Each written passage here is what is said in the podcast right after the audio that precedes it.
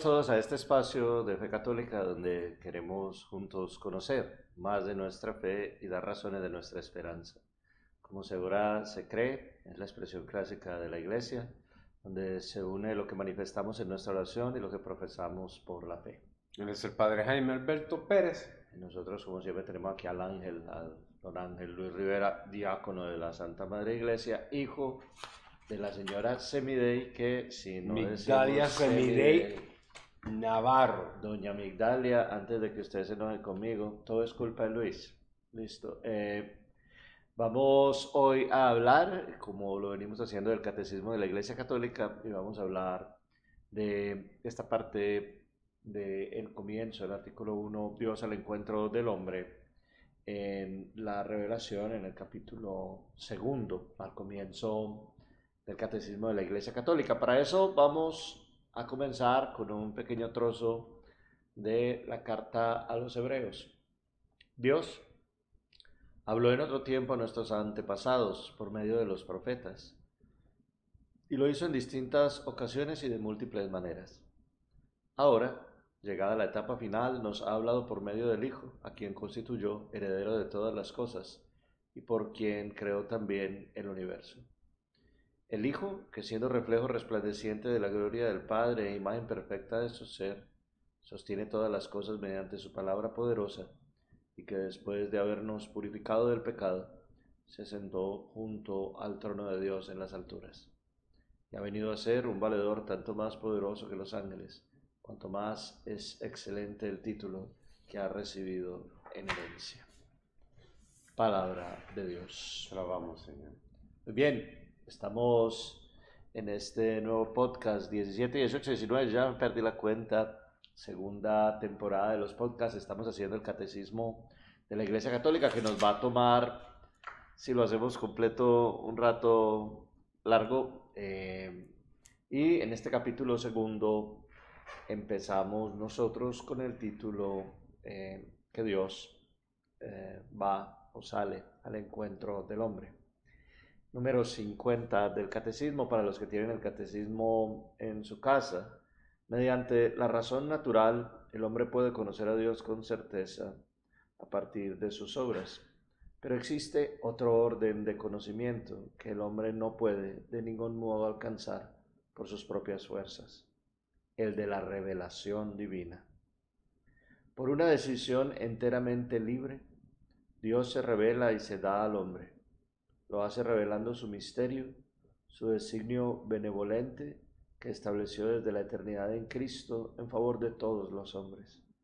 Revela plenamente su designio enviando a su Hijo amado, nuestro Señor Jesucristo, y al Espíritu Santo. Este es el número introductorio de este capítulo segundo, antes de empezar este artículo primero sobre la revelación. ¿Y qué nos dice? Nos dice, los hombres podemos, como lo dijimos en el podcast pasado, descubrir con nuestra razón la existencia de ese Dios que ha creado y dado orden al universo. Pero no podemos descubrir, y eso es imposible hacerlo por nuestras propias fuerzas, lo que la revelación de Dios puede darnos. El designio benevolente de la salvación, hecho desde la eternidad en Cristo, revelando plenamente ese designio, envía a su Hijo amado y al Espíritu Santo. Es básicamente que lo que podemos descubrir nosotros de Dios con nuestra mente es limitado, que no, que no todo lo de Dios podemos descubrirlo solo con nuestra capacidad y que necesitamos que Dios nos revele de Él y de su amor. Qué bien cayó la lectura hoy del Evangelio, ¿no? Del día de hoy. ¿Por qué hablas así en parábolas? porque el hombre es incapaz de entender, porque tienen oídos y no oyen, tienen ojos y no ven. a veces nosotros queremos un Dios muy tangible, muy personal, algo que yo puedo agarrar, tocar, ver pero Dios es mucho más que ahí y, se nos escapa a, nuestros sentidos cuando lo miramos con los ojos humanos, cuando miramos como queremos pintar a Dios de nuestra manera.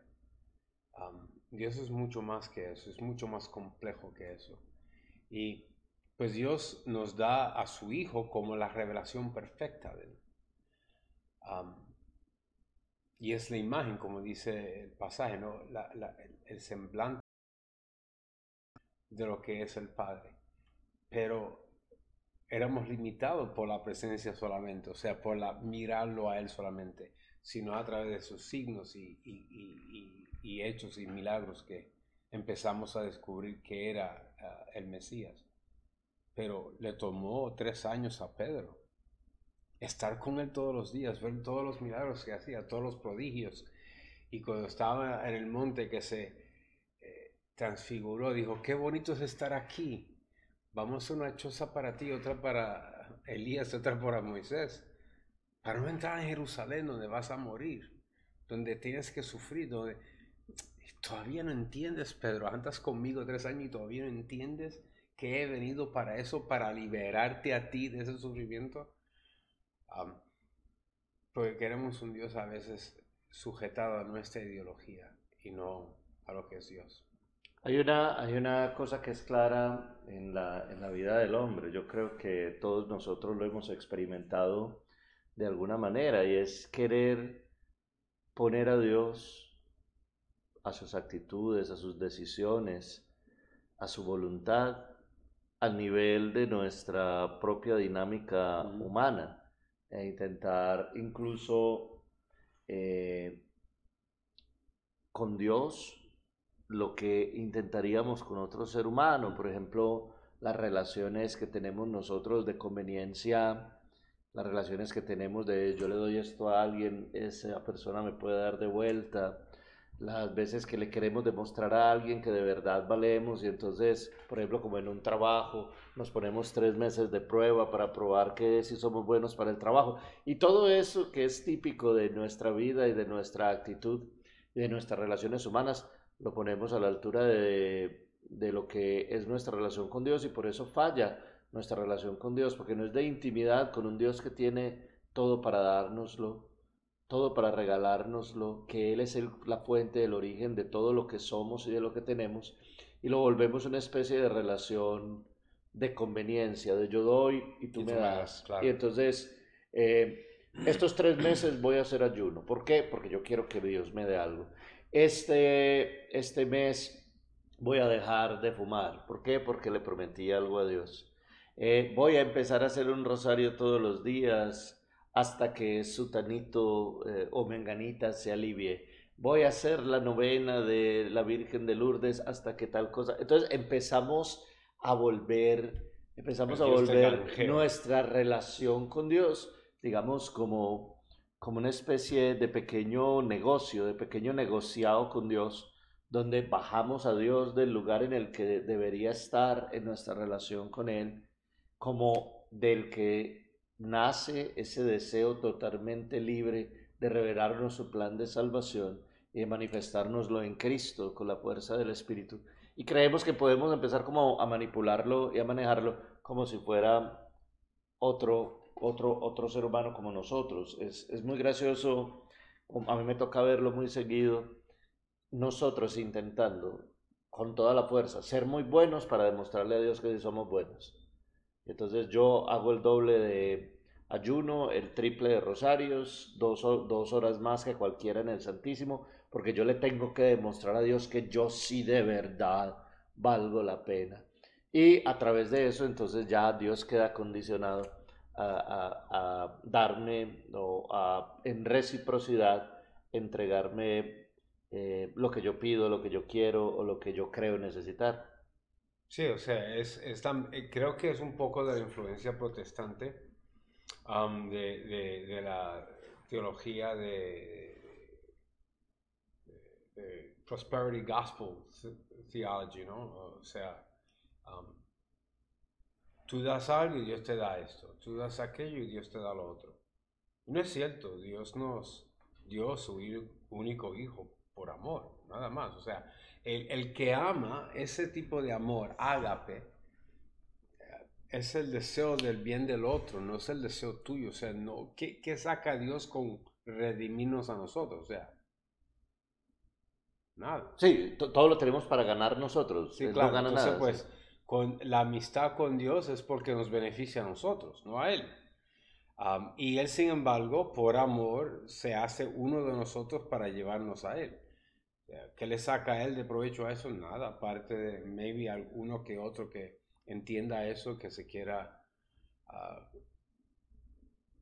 hacer completamente íntimo con, con el amoroso Dios, pero estamos muy mal cuando somos así de creídos, que, que podemos ir al tarjetero de, del cielo y decirle, Dios, yo quiero este favor, tú me das esto para que yo te pueda conseguir esto y yo te voy a hacer tantos rosarios, tantos, tantas novenas para el... el, y no es que estoy diciendo que está mal orar. La oración nunca es mala. Pero no podemos tratar a Dios como un tarjetero, como un ATH. Yo voy a la TH, saco 20 dólares para gasolina. O sea, Dios no es así.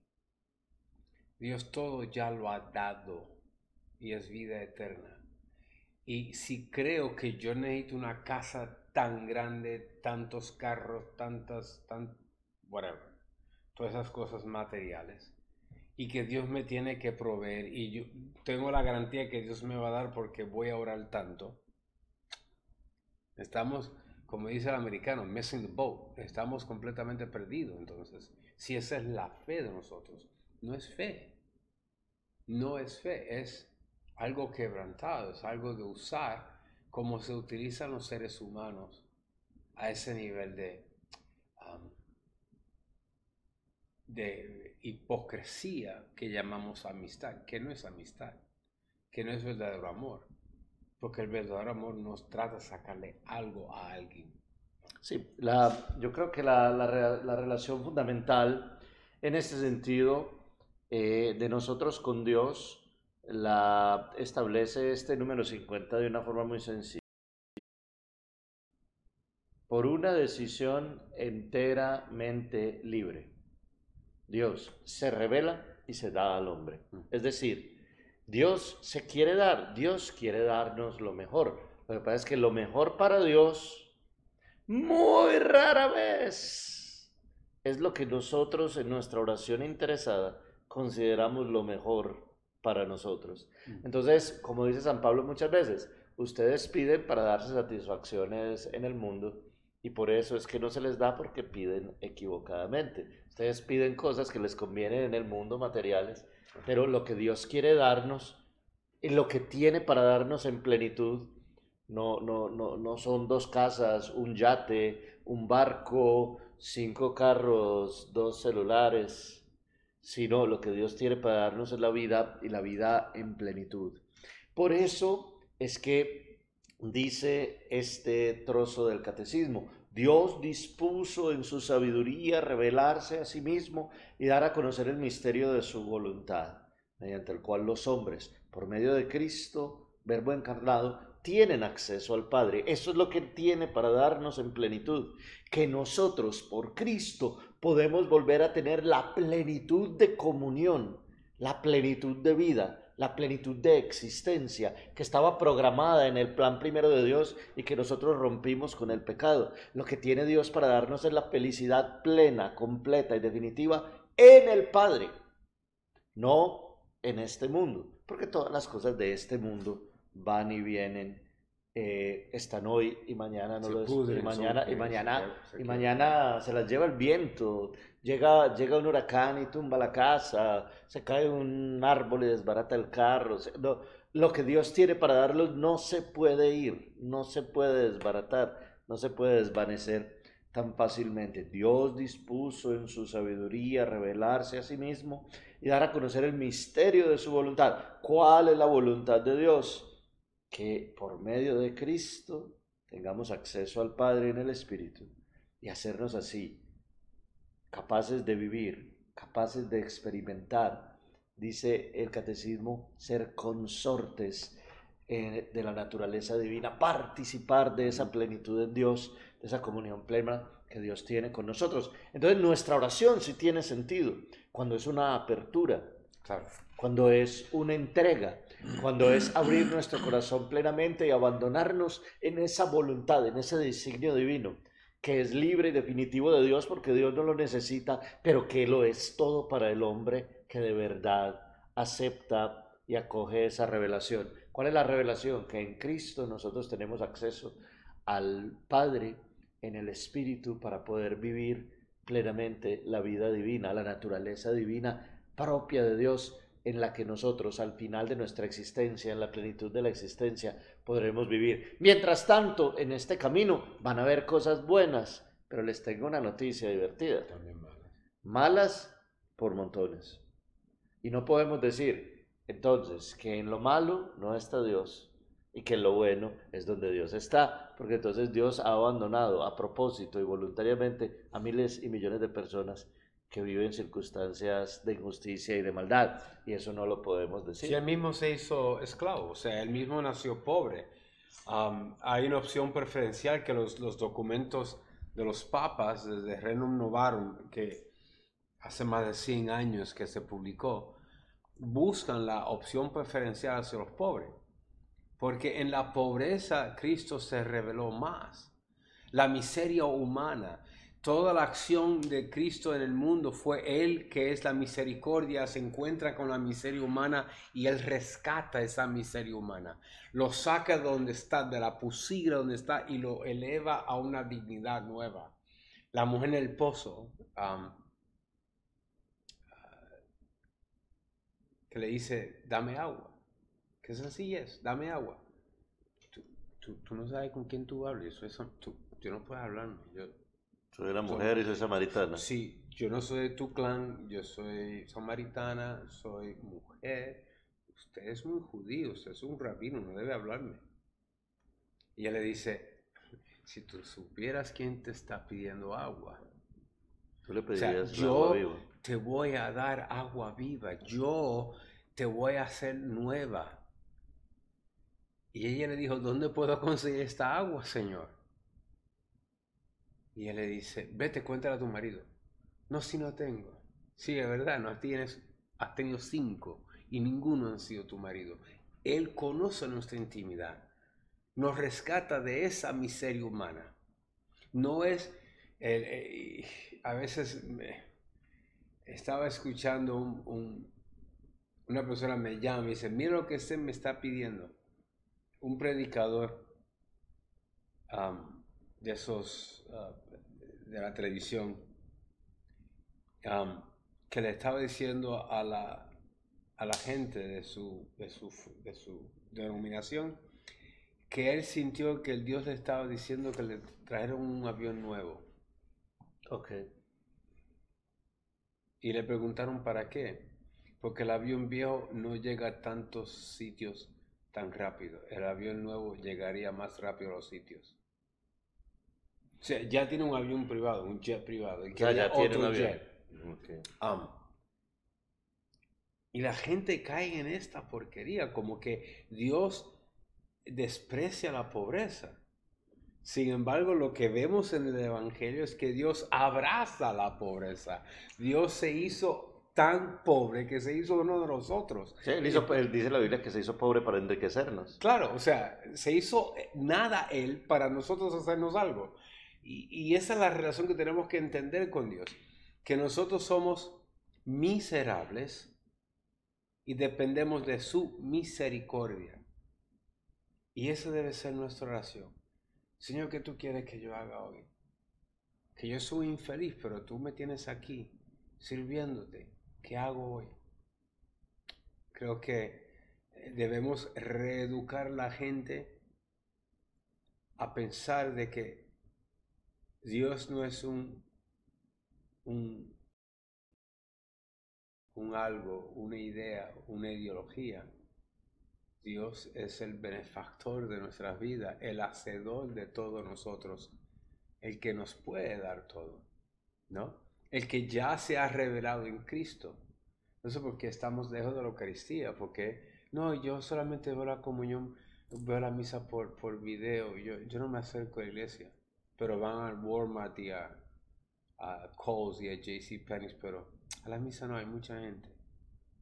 No entiendo eso. Anyway. Sí, estamos, estamos eh, en un momento en el que tendríamos que redescubrir esa, esa grandeza de lo que Dios hace por nosotros, porque si como dice el catecismo, Dios quiere comunicarnos esa vida divina, esa vida divina que se convierte en nosotros en eh, transformación real de todo nuestro ser, en convertirnos a nosotros en hijos adoptivos en Jesucristo.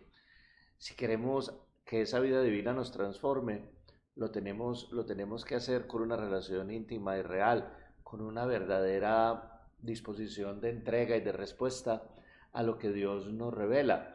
Dice el catecismo en esta parte, en el artículo primero, que Dios quiere hacernos a todos los hombres capaces, ojo, quiere hacernos a todos los hombres capaces de responderle, conocerle y amarle. Eso tiene un orden y ese orden está hecho a propósito en el catecismo, responderle, conocerle y amarle. Primero es escuchar la llamada y responderla, después de responderla es conocerle y después de conocerle es amarle. Y allá seríamos capaces entonces con la fuerza de su amor de amarle más allá de nuestras propias fuerzas, porque es el amor de Dios el que nos transforma, el que nos surge, el que nos mueve, el que nos lleva siempre más allá. Entonces, cuando nuestra relación con Dios no es una relación de apertura y no es una relación de abandono y no es una, actitud de receptividad, eh, lo que hacemos es tener una especie de Dios a nuestra estatura que se comunica de nuestra manera, a nuestra forma y que queremos que haga lo que nosotros deseamos. Es decir, todo lo contrario de lo que Dios en realidad es. En cambio, Él, que ha querido manifestarnos y comunicarnos esa vida divina para que le podamos responder, conocerle y amarle, lo ha hecho revelándose a nosotros a través de lo que llama el Catecismo de la Iglesia Católica y también eh, el documento del Vaticano II sobre la revelación que se llama De Verbum. Dios ha querido manifestar esa voluntad libre de Él de salvarnos a través de obras y palabras las que mutuamente se enriquecen y nos esclarecen cuál es la voluntad, nos dejan claro cuál es la voluntad de Dios. Esa es la pedagogía de Dios, cómo Dios quiere enseñarnos ese designio de amor, de plenitud y de misericordia a través de lo que ha hecho con sus obras y con sus palabras. Eso lo va haciendo Dios poco a poco, gradualmente, para que vayamos conociendo gradualmente lo que Dios quiere de nosotros, su amor, su designio de amor y de salvación. Eso ha sido grado a grado, poco a poco, hasta que llega a su plenitud en Cristo, como lo hemos escuchado en la palabra de Dios al comienzo del podcast. Al comienzo Dios se manifestó, le habló a nuestros padres, después los profetas, les fue hablando de muchas maneras, hasta que en la plenitud de los tiempos lo hizo en su Hijo. San Ireneo, del que estábamos hablando ahorita, decía, el verbo de Dios ha habitado en el hombre y se ha hecho Hijo del hombre para acostumbrar al hombre a comprender a Dios y para acostumbrar a Dios a habitar en el hombre según la voluntad del Padre. En Jesús se hace esa unión definitiva que muchas otras religiones no entienden, pero ¿cómo Dios se hace hombre? Dios tiene que mantenerse así lejos, radical y diametralmente trascendente al hombre. No, nosotros decimos que Dios decidió romper ese límite y hacerse uno de nosotros para habitar en nosotros y acostumbrarnos a nosotros a que Él habite en nosotros y para Él ser en nosotros presencia total de su amor y acostumbrar a Dios a habitar, habitar en el hombre. Muy bien, entonces, ¿qué nos dice el catecismo en el número 54? Que esas obras y esas palabras comienzan en la creación. Dios creándolo todo y conservándolo todo y haciéndolo todo existir por su verbo, por su palabra, por la segunda persona de la Santísima Trinidad, que después, cuando se encarna en nuestro Señor Jesucristo, Dios de Dios, luz de luz, Dios verdadero de Dios verdadero, ¿cierto? Lo que decimos nosotros en el credo, queriendo abrir el camino de la salvación, se manifestó también de forma personal a nuestros primeros padres. Desde el comienzo los invitó a una comunión íntima con Él, revistiéndolos de una gracia y de una justicia resplandecientes. Estamos hablando de la creación de los primeros padres.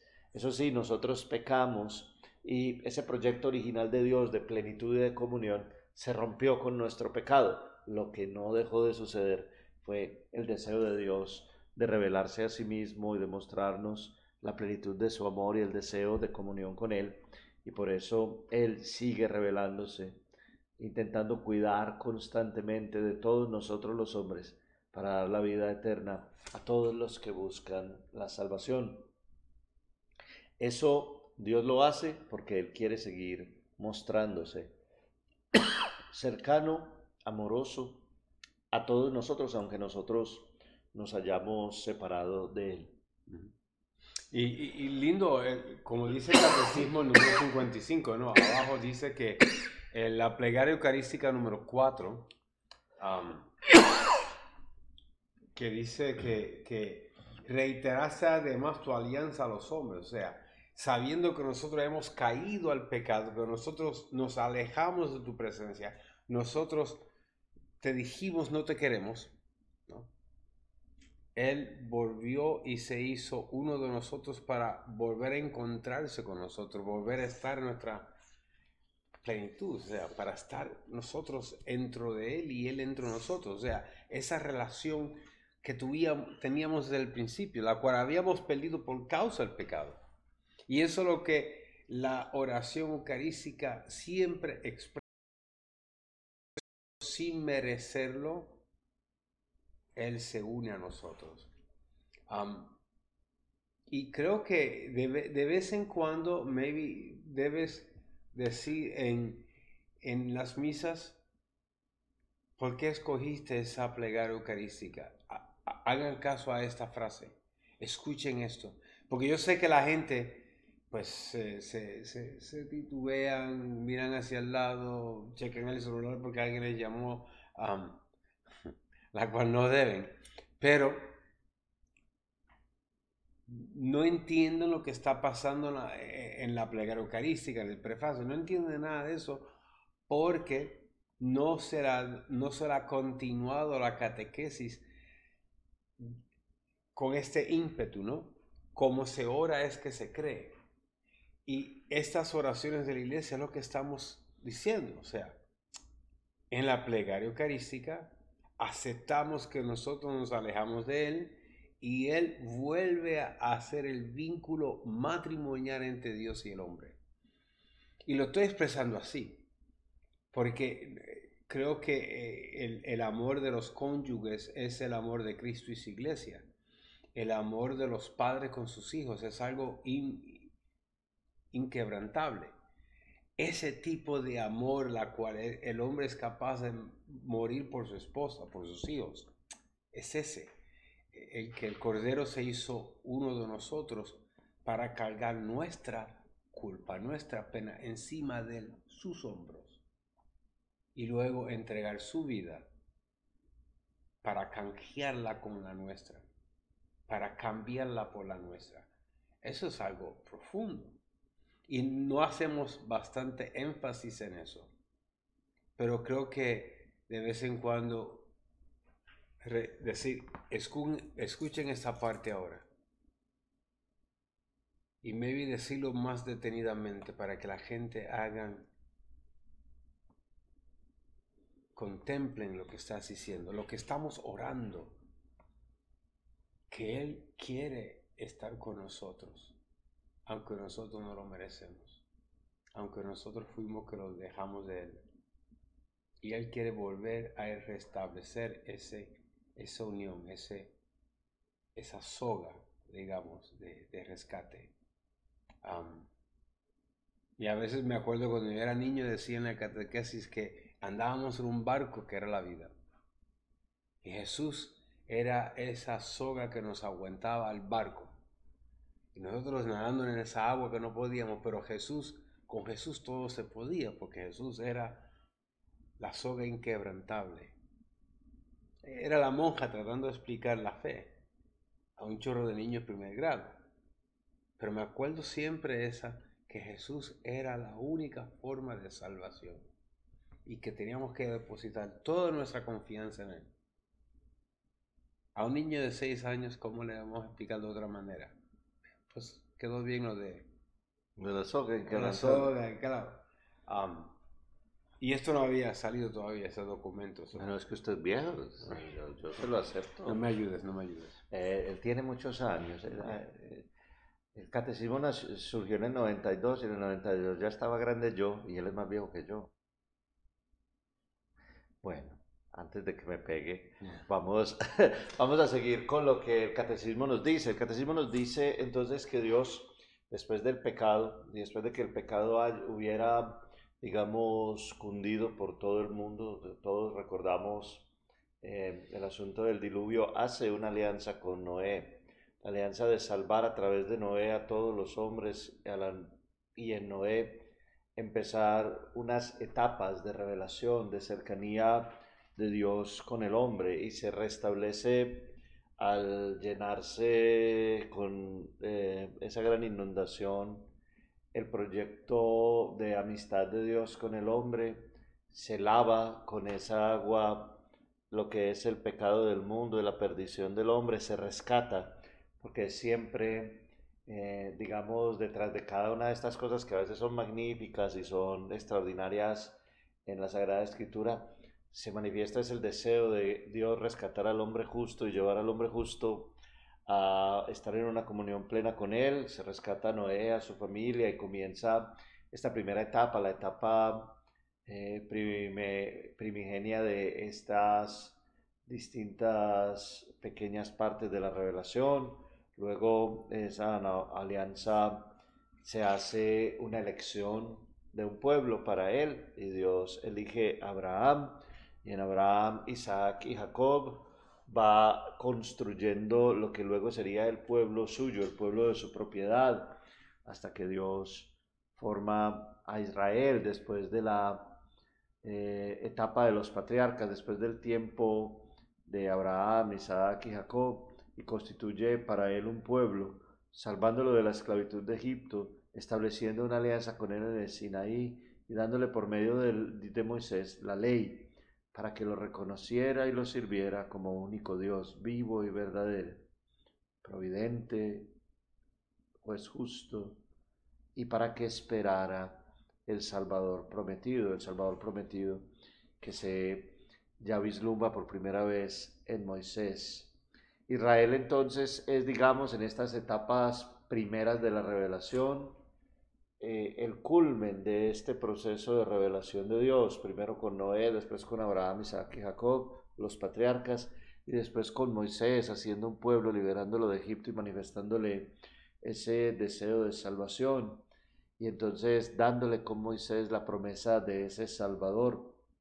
Luego dice el número 64 del Catecismo, por los profetas Dios forma a su pueblo en la esperanza de la salvación, porque les invita con los profetas a mantener siempre viva la esperanza de ese Salvador prometido, en la esperanza de una alianza nueva y eterna. Haré una nueva alianza que ya no la tendrán en su mente, sino que se la grabaré en los corazones, como lo dice con Jeremías. Los profetas anuncian una redención radical del pueblo de Dios, la purificación de todas las iniquidades, una salvación que incluirá a todas las naciones y a todos llegará el gozo de la salvación, quienes mantendrán la esperanza, las mujeres santas de la escritura como Sara, Rebeca, Raquel, Miriam, Débora, Ana, Judith, Esther, son signo de las mujeres fuertes, de fe fuerte en Israel, que conservaron esperanza y la, y la mantuvieron viva de esa salvación que Dios iba a manifestar a su pueblo. Y es muy interesante que en el catecismo se rescaten estas mujeres, porque en ellas además se va rescatando las distintas etapas de Israel, desde Sara, desde Sara hasta María, que es para nosotros, eh, digamos, la nueva Eva y en esta lista de las mujeres, la mujer entre las mujeres, que lo decimos nosotros al, rezar eh, el Dios te salve María, bendita tú entre las mujeres, la mujer entre todas las mujeres, María. Luego de ese trasegar con su pueblo, de los profetas y de acompañar al pueblo a través de la historia de la salvación que está manifestada en estas mujeres que tienen historias muy interesantes. Les recomiendo que vayan a la Biblia, busquen las historias de estas y mujeres. algunas no muy... No, no son pacíficas, son interesantes. Sobre todo a judíos les gustaban mucho las espadas. Y a Esther. Eh, espadas muy peligrosas, para que vayan sabiendo. Unas historias muy interesantes. Decimos, eh, como lo proclamamos en el libro que hemos escuchado hoy de la Carta a los Hebreos, que Cristo Jesús es el mediador y la plenitud de la revelación, porque todo lo que Dios reveló, todo lo que Dios dijo, dijo e hizo en toda esta historia de revelación, lo, lo dijo y lo hizo para que pudiéramos tener nuestra esperanza completa en Jesús. Es decir, la palabra definitiva, todo lo que Dios tenía para decir, lo que completaba de forma absoluta y perfeccionaba de forma, digamos, plena lo que Dios había venido revelando poco a poco en esas distintas etapas de la revelación, lo que Dios había querido ir diciendo y mostrando de sí mismo a través de los profetas y de los eventos históricos y de estas personas que en la Biblia son tan importantes, lo dice de una forma plena, total y perfecta en Jesús, que es el que nos enseña la plenitud del rostro misericordioso de Dios y lo que Dios quiere que nosotros sepamos de Él mismo es revelado plenamente en Jesús. Dice entonces el catecismo en este número 65 eh, a través de esta expresión tan hermosa de San Juan de la Cruz. Carmelita, pero lo perdonamos hoy. Sí porque en darnos como nos dio a su Hijo, que es una palabra suya, que no tiene otra, todo nos lo habló junto de una vez en esa sola palabra, y no tiene más que hablar. Porque lo que hablaba antes en partes a los profetas, ya lo ha hablado del todo, dándonos al todo, que es su Hijo. Por lo cual, el que ahora quisiese preguntar a Dios o querer alguna visión o revelación, no sólo haría una necedad, sino haría agravio a Dios, no poniendo los ojos totalmente en Cristo, sin querer otra alguna cosa o novedad.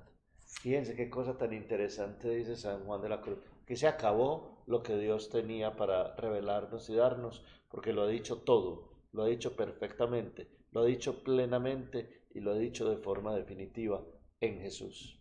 Claro. una de las cosas que, que me, me preocupa de, lo que ha sucedido con la pandemia, pero venía ya con tiempo sucediendo, es gente que quieren ver podcast en YouTube. ¿No te gusta la, no te gusta la competencia? No, no, no es eso. De personas, oh, él es predicador internacional, oh, él es esto, oh, él es aquello. Y ni estudios teológicos, ni nada, no está avalado por los obispos. En base con ningún obispo, no tiene, uh, no tiene permiso de ningún obispo, no tiene nada y ellos están dando teología y dicen, yo tengo permiso. O hay uno por ahí que es mexicoamericano y dice, yo soy predicador católico. Yo le mandé un texto. ¿Te ordenaste? ¿Tienes permiso de un obispo de predicar oficialmente? Entonces eh, me contestó, no. Y yo le dije, ¿qué obispo te dio permiso a predicar? No me contestó. y, él tiene un, canal de YouTube que pelea mucho con otro muchacho que estuvo en el seminario aquí en Florida, México-americano también, que conoce al tal padre ese que se salió de la iglesia, que ahora es polaco nacional, ah, el padre Cotas. El padre chiquitico delicadito, sí, sí, Entonces, pues, este otro seminarista, ex seminarista, pues ayuda mucho al padre Cotas en lo que dice de teología. y una vez estaba hablando con el padre Cotas y le dice, usted sigue siendo sacerdote aunque sin permiso de ejercer porque una vez ordenado no se le puede quitar la ordenación. entendí lo que yo quise, lo que él quiso decir, pero creo que hay que explicar cuando uno hace ese tipo de, cosas, cuando uno eh, habla partes de teología que puede ser oscuro o medio lúcido. Una persona no deja de ser ordenado, claro, porque es un sacramento ya recibido. Hay un cambio ontológico, entiendo. Pero, pero, cuando uno se separa de la iglesia y se va, uno es el que comete el acto de irse, de separarse. El padre Cotas se hizo cura de la iglesia. La iglesia O sea, no es católico. Se llaman católicos ellos porque es el nombre que ellos se incorporaron. Pero están separados de Roma. Están separados de Roma. Obviamente no son católicos. ¿Y él ha sido ordenado sacerdote? Sí él no tiene funciones, porque todas las funciones de todo el mundo en la diócesis le pertenece al obispo de la diócesis. Por lo tanto, si el obispo me manda a mí a callar en este podcast, no va a estar solo. Sí. Porque él, me, él puede mandarme a callar, a decir, no hables más, no te quiero hablar en público, por esto. Ya. Es su función. Al Padre Pío, San Padre Pío, lo mandaron a no escuchar confesiones en público ni dar misa en público. Entonces, y aunque él era capuchino, no era diocesano, él en obediencia al, digamos, al apóstol de la diócesis, él no se apareció en público. El superior de la diócesis, sí. Entonces, pues, eso es algo que nosotros tenemos muchos problemas con obediencia. Entonces, Cristo que es la revelación total de la iglesia, del Padre, que ya ha expuesto todo, le queremos buscar otra tercera pata, otra cuarta pata. ¿Y, qué es lo que significa eso? Pues mira, aquí está, busquen el mate burro, busquen el catecismo de la iglesia católica, ¿qué es lo que dice? Pero no queremos leer, queremos que nos den los... Ah, ponemos una expresión en, Google y ya San Google parece que es el último santo de la iglesia católica San Google nos dice qué esperar de él. Y mucha gente no saben lo que están diciendo cuando hablan. muchos predicadores que están en la renovación carismática y en otros sitios, que son puertorriqueños, dominicanos, que sea, ellos mismos se han alejado un poco de estar predicando en público para evitar confusión. Porque muchas veces lo que causa es frustración, causa el desorden. por ejemplo, aquí tenemos un hermano que cada vez que se hace el Padre está aterrizando un 747 de American Airlines y está haciendo así en la oración. O sea, no es el sitio de estar en la oración, hasta yo mismo tengo mis manos así o así, porque estoy en señal de reverencia, que estoy en oración, estoy buscando un penitente estar íntimamente con Dios, escucha mi voz, mi plegaria. Y Él quiere aterrizar porque Él ve que tú levantas las manos, pues Él quiere levantar las manos. Si tú haces así, Él quiere hacer así. ¿Es pecado mortal? No. No es pecado mortal, pero es inapropiado. ¿Por qué es inapropiado? Porque cada postura tiene acabo de leerlo, cada postura tiene un significado y tú, el presbítero de la misa, la oración más perfecta que tiene la iglesia. No hay un Ave María tan perfecta como la misa. Ah, no, hay un tan perfecto como la misa. ¿Quieres una oración perfecta? Atienda a la misa. Si usted está libre de lunes a viernes, vaya a la misa diaria. ¿Quiere ver una oración perfecta? El sacrificio de Cristo. Ahí está. ¿Qué más perfecto que eso? El Dios que se hizo hombre sacrificando, diciendo, Padre, en tus manos entrego mi espíritu. Y matando, eliminando nuestra muerte con su resurrección, dando una pela a Satanás, como me gusta decirlo en buen borico, una buena pela a, a ese maligno que nos sonsaca de su presencia. Esa es la oración perfecta. Entonces, pues, no sé, estamos buscando cosas en, YouTube que, a veces no tienen sentido. Pero a ver, lo que pasa es que e, e, esto, esto hay que analizarlo también como un fenómeno sociológico. Estamos en una sociedad y esta sociedad cada vez más se extiende a Latinoamérica y demás, donde el principio es yo busco satisfacerme a mí mismo y busco lo que a mí me conviene.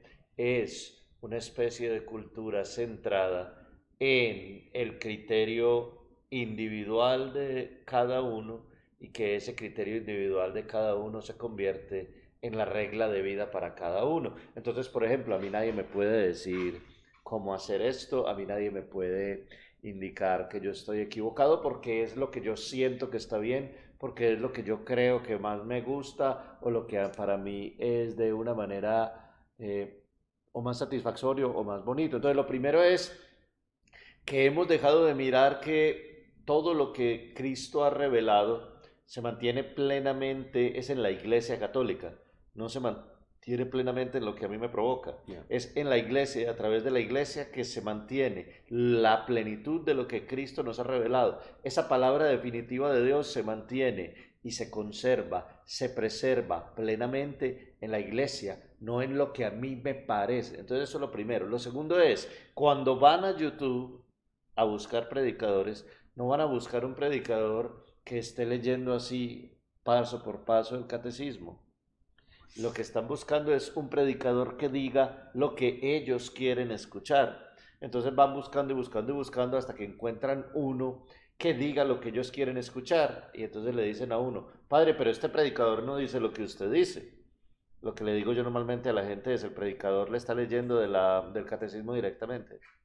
Esto dice el derecho canónico, esto dice el catecismo, esto dice este documento de la iglesia, esto dice esta encíclica del Papa, esto yo siempre le responderé con la voz oficial de la iglesia. Muchas personas buscan predicadores que les, que les agradan porque conectan con su modo de pensar, es decir, con ese individualismo y esa búsqueda de ellos mismos. Y lo tercero que pasa es que hay un montón de personas intentando encontrar alguien que les diga algo nuevo, distinto de lo que la iglesia dice.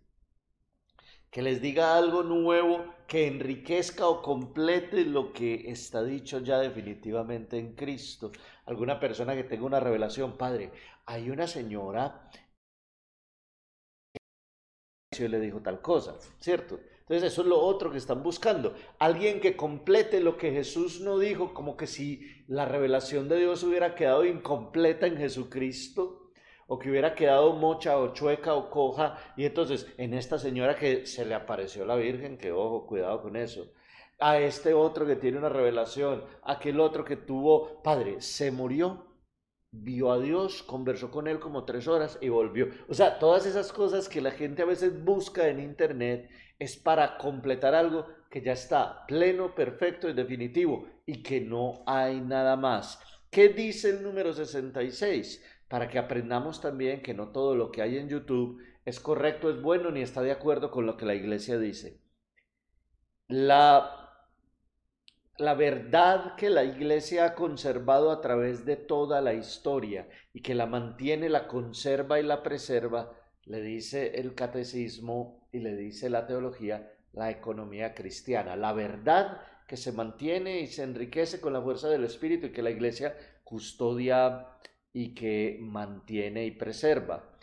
Como alianza nueva y definitiva, nunca cesará porque está centrada en Cristo. Listo y no hay que esperar ninguna revelación pública antes de la gloriosa manifestación de nuestro Señor Jesucristo. Sin embargo, aunque la revelación está acabada, ya la revelación está acabada, no está completamente explicitada. Corresponde a la fe cristiana comprender, es decir, a la fe de la iglesia completa, comprender gradualmente su contenido a través de los siglos. Dice el 67, hay algunas revelaciones llamadas privadas, algunas de las cuales han sido reconocidas por la autoridad de la Iglesia. Estas, sin embargo, no pertenecen al depósito de la fe. Es decir, esa economía cristiana que la Iglesia conserva, mantiene y que es incambiable y que es definitiva, esas revelaciones privadas no hacen parte Me de eso. acuerdo cuando yo era chamaco que la, la- la aparición de Lourdes no era aceptada ni la de Fátima. No como habían algo, aceptado. no- no- claro, como una revelación o una devoción pública. Bueno, la iglesia la reconoció después. Pero eso aún no es parte del depósito de fe porque yo no tengo que ser devoto a Fátima. No estamos obligados, no. Ahora, estoy obligado a creer lo que dice la- el depósito, El depósito de de la la fe, fe. claro. Los siete sacramentos es depósito de fe. Eso es obligatorio yo creer esos siete sacramentos. Porque hay gente, por ejemplo, a- hay un, uno por mencionar uno, que critica mucho, se llama Luis Román, critica mucho toda la acción que hizo el Papa con la cuestión de la misa en latín. ¿Y dijo lo siguiente, di- dijo lo siguiente, Dos puntos. esta misa que le llama la tridentina, que está equivocado llamarle así porque no nace del concilio de Trento, nace de mucho antes. Y yo pregunto, ¿dónde estudió historia de la iglesia este señor? Porque yo, bruto, que estudié en Forum, donde estudian los bien brutos, Jesuita, sí. cuando estudié historia de la iglesia, se vio el desarrollo litúrgico hasta Trento, donde no había un misal específico que usara Para toda la toda la iglesia. Y que en Trento nace la misa de Pío X. No, quinto, Pío Quinto. quinto. Pero es ahí cuando nace, después de Trento, de toda la iglesia ritual latino, y vamos a hacerlo así. Y este señor dijo esto en YouTube, criticando al Papa, con qué autoridad él tiene para quitar la, la misa extraordinaria, recluirla, no dejar que, sea, que se haga públicamente, eso va a ser un problema con los fieles. Mi pregunta a él es, y a todos los demás que están en YouTube, que están ahí apoyándolo, como Rafael Díaz y todos los demás, ¿dónde es que nosotros tenemos que seguir? O sea, ¿a quién seguimos? ¿A un youtuber o al magisterio de la Iglesia Católica? Pregunto yo, no pregunto, porque yo soy bruto, ¿no? Entonces, yo creo que yo debo seguir a la Santa Madre Iglesia, Madre y Maestra, al magisterio, que no creo que estén equívocos ellos, y que una interpretación propia mía sí puede estar equivocada. Y digo eso porque mucha gente se han venido aquí al este de los Estados Unidos poniéndose velos y todas esas cosas. No es nada feo. Muy lindo. Se quieren poner velo, yo les regalo tres. Y se los bendigo de una vez con el bendicional que están ahí de lo- con los velos. No, eso no es el problema. El problema es que estas expresiones exteriores no hacen un cambio real aquí adentro. Y el cambio que sufre el ser humano es con la vida sacramental de la iglesia. Cuando Jesús penetra el alma, es que hay un cambio. Cuando tú tienes un encuentro íntimo, personal con Cristo, es que comienza el cambio. Y eso empieza en el bautismo. Me ungen rey, sacerdote y profeta para yo continuar el legado de la iglesia, no para yo hacer teología a mi manera, para cambiar lo que dice la iglesia, para criticar lo que dice un prelado de la iglesia, porque no me gustó. Creo que santa obediencia es algo como que se ha ido por la ventana, ¿no? Y, y- y la gente no tiene eso. Eh, creo que, que- que estos hermanos que están tirando cosas por, por internet, por YouTube y eso, am, no sé, le- oro mucho por ellos porque eh, causar confusión, dice la palabra, la- como a ellos les gusta usar la palabra mucho, es mejor que uno que le cause que uno de esos pequeños caiga en pecado, mejor que se ponga unas, unas se tira al río, o sea, como que se suicide. No estoy recomendando eso. Lo que estoy diciendo es que hay que tener mucho cuidado como uno predica y como dice las cosas porque es capaz de alejar más al, a la persona buscando de Dios. Sí, cuando, cuando empezamos en el reino de las opiniones, las opiniones son como los ombligos, para no decir otra cosa. Todo el mundo tiene uno. Tiene uno, pero la realidad es que eh, lo atinente o lo relativo al magisterio de la iglesia, sobre todo los ordenados, el día o dos días antes de la ordenación, con las dos manos puestas sobre el libro de los evangelios, hemos jurado tres cosas. Aparte de sostener todas las verdades de la fe contenidas en el credo de Nicea y Constantinopla, mantener y defender el magisterio de la Iglesia, aceptar lo que el Papa y los concilios dicen, aunque no sea como un acto definitivo, y obedecer y enseñar lo que la Iglesia hace a través de su magisterio ordinario. Por tanto, toda persona que haga teología dentro de la Iglesia Católica y enseñe dentro de la Iglesia Católica está obligado a esas mismas tres cosas que están escritas tanto en el derecho canónico como en el catecismo de la Iglesia Católica. Una auténtica profesión de fe católica es la profesión de fe en lo que dice el credo de Nicea de Constantinopla, en todas las verdades de la fe declaradas dogmáticamente, en todas las enseñanzas dichas por el Papa y por los concilios, aunque no sea de un forma definitiva, es decir, aunque no sea de forma ex cátedra, y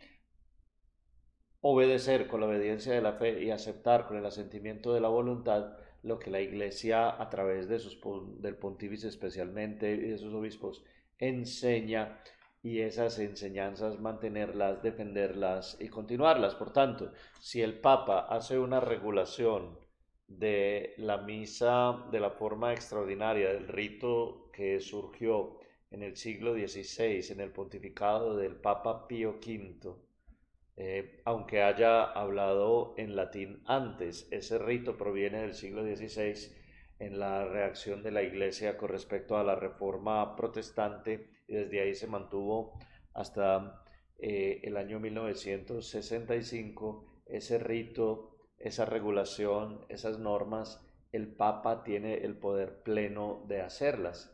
¿Qué es lo que me parece a mí? A mí me parece que aunque es un tesoro de la iglesia todo lo que viene de la medievalidad y de lo que se construyó sobre todo eh, a nivel teológico después de la reforma protestante, en la época esa los obispos usaban coronas y hoy no las usan, eran disientes para esa época, sí, eran un signo para esa época, sí. Ahora el obispo que se le ocurra ponerse una corona de esas o un papa que salga con, la tiara, con la tiara esa, eso no, eso no, no le habla nada al mundo. Ahora, si estuviéramos en la disciplina del siglo XVI del Papa eh, Pío V, esos youtubers no podrían hablar porque no tendrían, no tendrían la libertad de hacerlo. Uno tiene que fijarse muy bien, uno tiene que fijarse muy bien de, de, que, de que de verdad está hablando. A mí me parece muy sencillo. El Papa le ha pedido a los obispos que se aseguren que la misa se haga bien, que los padres que la hagan sean padres que tengan experiencia y hayan estudiado latín muy bien, que se le informe a Roma quiénes son los padres que están haciendo eso y que no lo puedan hacer sin permiso del obispo, como yo no puedo hacer sin permiso del obispo una misa en una casa. O confirmación. Tú no puedes confirmar a nadie sin permiso del obispo. Todas las cosas que son extraordinarias en la iglesia, uno necesita permiso del obispo. Por ejemplo, yo no soy el ministro originario ni ordinario de la confirmación pero si voy a confirmar, necesito permiso del obispo. Todos los sacerdotes debemos, en comunicación con el obispo, nuestro ejercicio de nuestro sacerdocio, en comunión con el obispo, al obispo. Entonces necesitamos permiso del obispo hasta para celebrar la misa. Cuando yo llegué a esta diócesis, el obispo por escrito me escribió las licencias, el permiso que tengo de celebrar los sacramentos y de predicar. Es una exageración la cual pasó conmigo también. Me dieron el permiso de prédica. Son todos los que se llaman en YouTube predicadores católicos y son laicos, no lo creo. es, los, predicadores, los predicadores en la iglesia por defecto son todas las personas ordenadas a las cuales la autoridad de la iglesia, es decir, los obispos, les ha dado el permiso de predicar. En este caso, para que todo el mundo entienda, obispos, presbíteros y diáconos son predicadores oficiales en la iglesia. Las otras personas se llaman predicadores porque dan catequesis eh, o porque dan enseñanzas que después se han vuelto en algunos casos virales o porque mucha gente los ha empezado a seguir y se llaman a sí mismos predicadores, pero los únicos predicadores oficiales en la iglesia son los que la iglesia en su autoridad les ha permitido dando las licencias de predicación. No vamos a extendernos más, Luis, porque van casi una hora. Vamos a terminar con nuestra oración, la oración del abandono, la oración del Padre Charles o Carlos de Foucault. Padre mío, me abandono a ti, haz de mí lo que quieras, sea lo que sea, te doy gracias. Estoy dispuesto a todo, lo acepto todo, con tal de que tu voluntad se cumpla en mí y en todas tus criaturas. No deseo más, Padre, te confío mi alma y te la doy con todo mi amor, porque te amo y necesito darme a ti, ponerme en tus manos, sin limitación, sin medida, con una confianza infinita, porque tú eres mi Padre. Vamos a darle las gracias a todos los que nos ven, los que mantienen su mirada puesta en este podcast, que tal vez no es tan famoso como el de los predicadores esos, pero que lo hacemos intentando seguir solo y exclusivamente las enseñanzas de la iglesia, sin dejarnos llevar por derivas de ningún tipo ni por preferencias personales.